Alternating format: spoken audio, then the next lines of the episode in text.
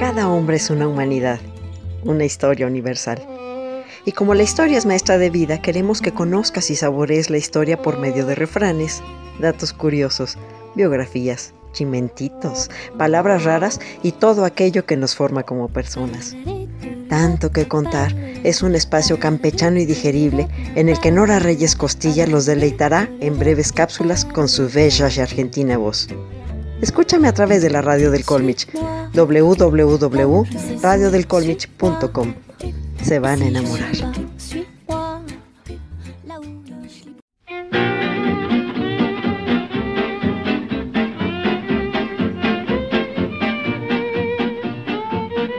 Leonautas, vinieron. Qué gusto verlos por aquí. Soy Nora Reyes Costilla y bienvenidos a Tanto que Contar, su espacio sanitizado para su seguridad y confort. Cuando recibimos el llamado de la naturaleza, es inevitable no hacer caso. ¿Cuántos de nosotros, tras la primera tacita de café, comenzamos a sentirnos como abejita, con el aguijón de fuera, o que traemos nariz de payaso? Nos da por plantar troncos o tenemos que liberar a Willy. Quien bien caga y bien mea, no necesita que el médico lo vea. Utilicé estas metáforas y eufemismos para referirme al natural arte de defecar, que, aunque no lo crean, también tiene su historia. Por esa razón, la cápsula de hoy se llama A donde el rey va solo. Para evacuar la vejiga y los esfínteres, cualquier lugar es bueno. De mis recuerdos más vulnerables está aquel en el que viajábamos por Senegal y allí entre las dunas, cual gatitos, tapábamos nuestras descargas con arena. Así que debíamos caminar con cuidado para no pisar sospechosos montoncitos de arena. Lo que es sorprendente es que el inodoro actual es muy similar a una versión en piedra utilizada por los antiguos egipcios. En cuanto al origen del papel higiénico, en un principio las personas se limpiaban con lo primero que tenían a su alcance, piedras, palos, hojas, mazorcas, más bien el olote o virutas de madera. En la edad de piedra probablemente se utilizaban musgo y hojas, y los vikingos continuaron con esa tradición. Algo más desconcertante para algunos es que en la antigua Roma las letrinas públicas no tenían cubículos privados. Los romanos para limpiarse utilizaban una esponja amarrada a un palo llamada silospondion, y sumergida en un balde de agua salada, se pasaba entre los muchos usuarios de los baños públicos. En el siglo IX, en Europa, los ricos se limpiaban con paños de lana, lino, cáñamo, y los menos ricos con la mano, hojas de lechuga agua, trapos viejos, virutas, hojas, hierba, paja, piedras, arena, musgo, nieve, lechos, cáscara de frutas o conchas, según el país, las condiciones climáticas y costumbres sociales. En el Japón medieval no se requería esponja. Preferían palos de bambú para raspar los restos, mientras que los musulmanes medievales raspaban sus traseros con un número impar de piedras. Al comer y al evacuar, prisa no te has de dar. Varias fuentes talmúdicas recogen la práctica judía antigua de limpiarse con pequeñas piedras, guardadas y llevadas en una bolsa especial, y también el uso de heno y los bordes suaves y lisos de cerámica rota. Pero las estrellas de esta película son los asiáticos, papá. Así es. El papel fue inventado en China por Kai Lun, un eunuco de la corte en el siglo II. Existen pruebas que mencionan que los chinos fueron los primeros que utilizaron hojas de papel para el baño, alrededor del siglo VI después de Cristo. Sin embargo, fue después de 1300 años cuando el papel higiénico se volvió de uso popular.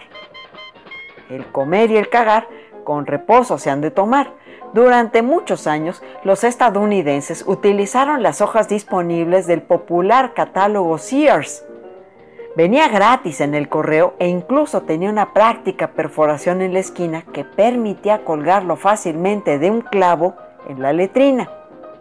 No fue sino hasta 1857 que Joseph Getty comenzó a vender papel higiénico moderno en serie, aunque de una calidad tan mala que hasta la década de 1930 los usuarios podían encontrar astillas en los rollos.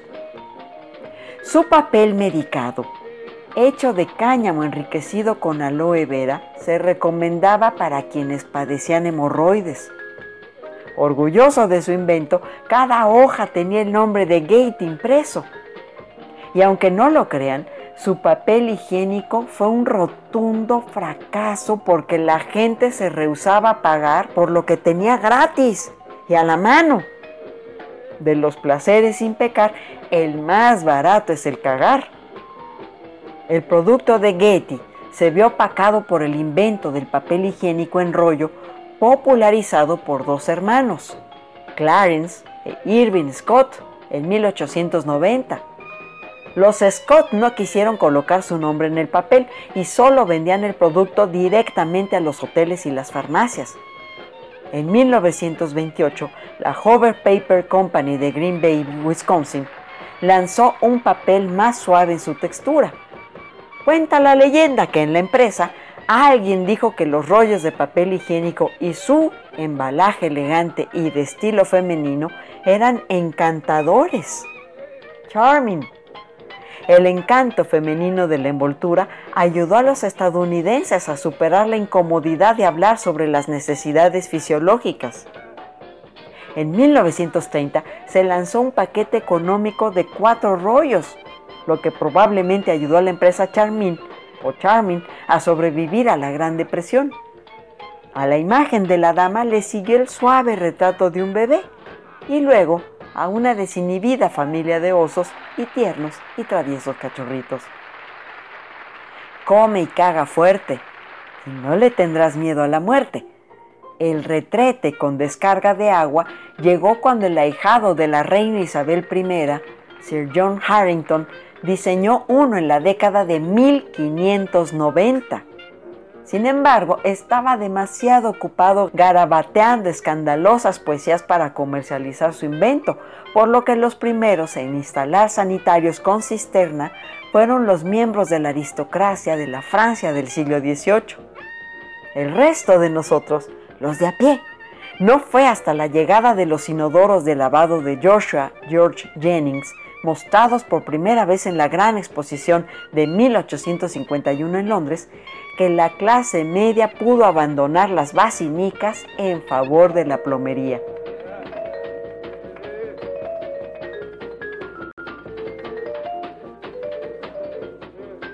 Caga el rey, caga el papa, y en este mundo de mierda, de cagar nadie se escapa.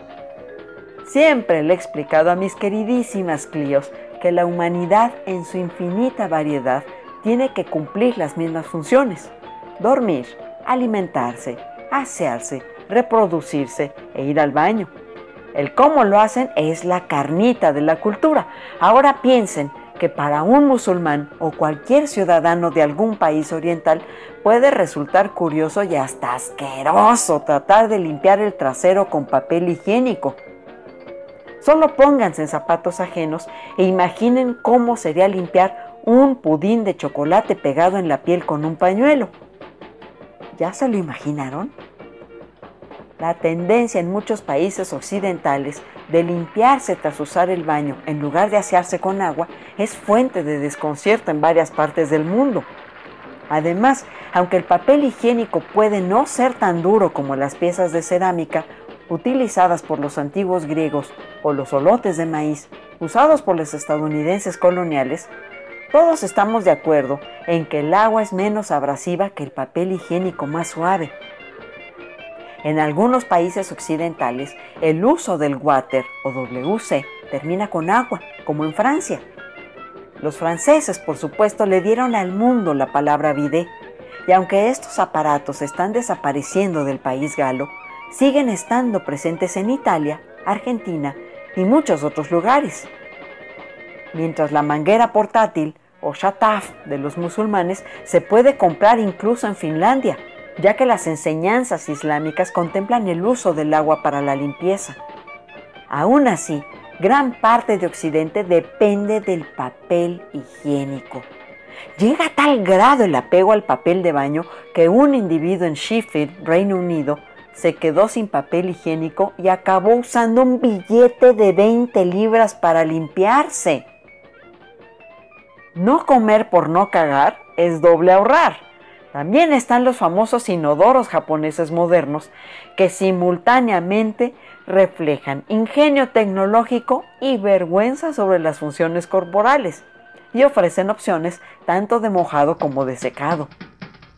En investigaciones recientes se ha observado que algunos musulmanes australianos se han adaptado a los baños de estilo occidental utilizando papel higiénico y después duchándose, llenando una jarra de agua o instalando bidés junto a sus inodoros.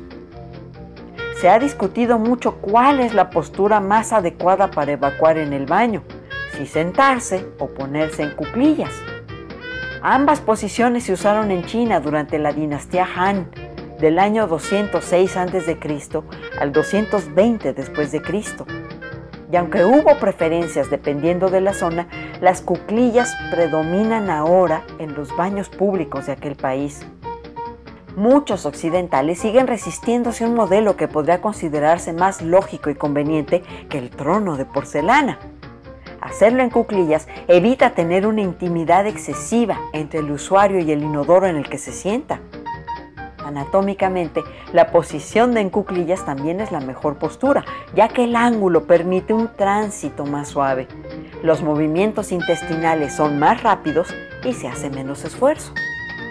En muchos países han convertido este largo tiempo en el baño en una forma de ocio. Existe un gran mercado de libros para leer mientras está sentado en el inodoro, que generalmente son de cuentos, chistes o curiosidades. Esto le pondrá los pelos de punta a cualquier padre chino, quien lo primero que recomendaría a su hijo es que no lo haga, pues tendrá hemorroides.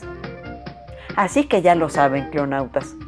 Si la nutria tiene cosquillas, en cuclillas o sentados, tienen que subir al Popocatépetl. Es inevitable. ¿De qué sirven los títulos, posgrados y curules cuando a todos nos iguala un retortijón agudo? Esta fue una producción de Orinita Vengo que a su rancho voy de tanto que contar. No olviden su diaria ofrenda a la diosa Closina y síganos fielmente por anchor.fm. Soy Nora Reyes Costilla, su imperatrix ad eternum, y a donde el rey va solo, a mi manera.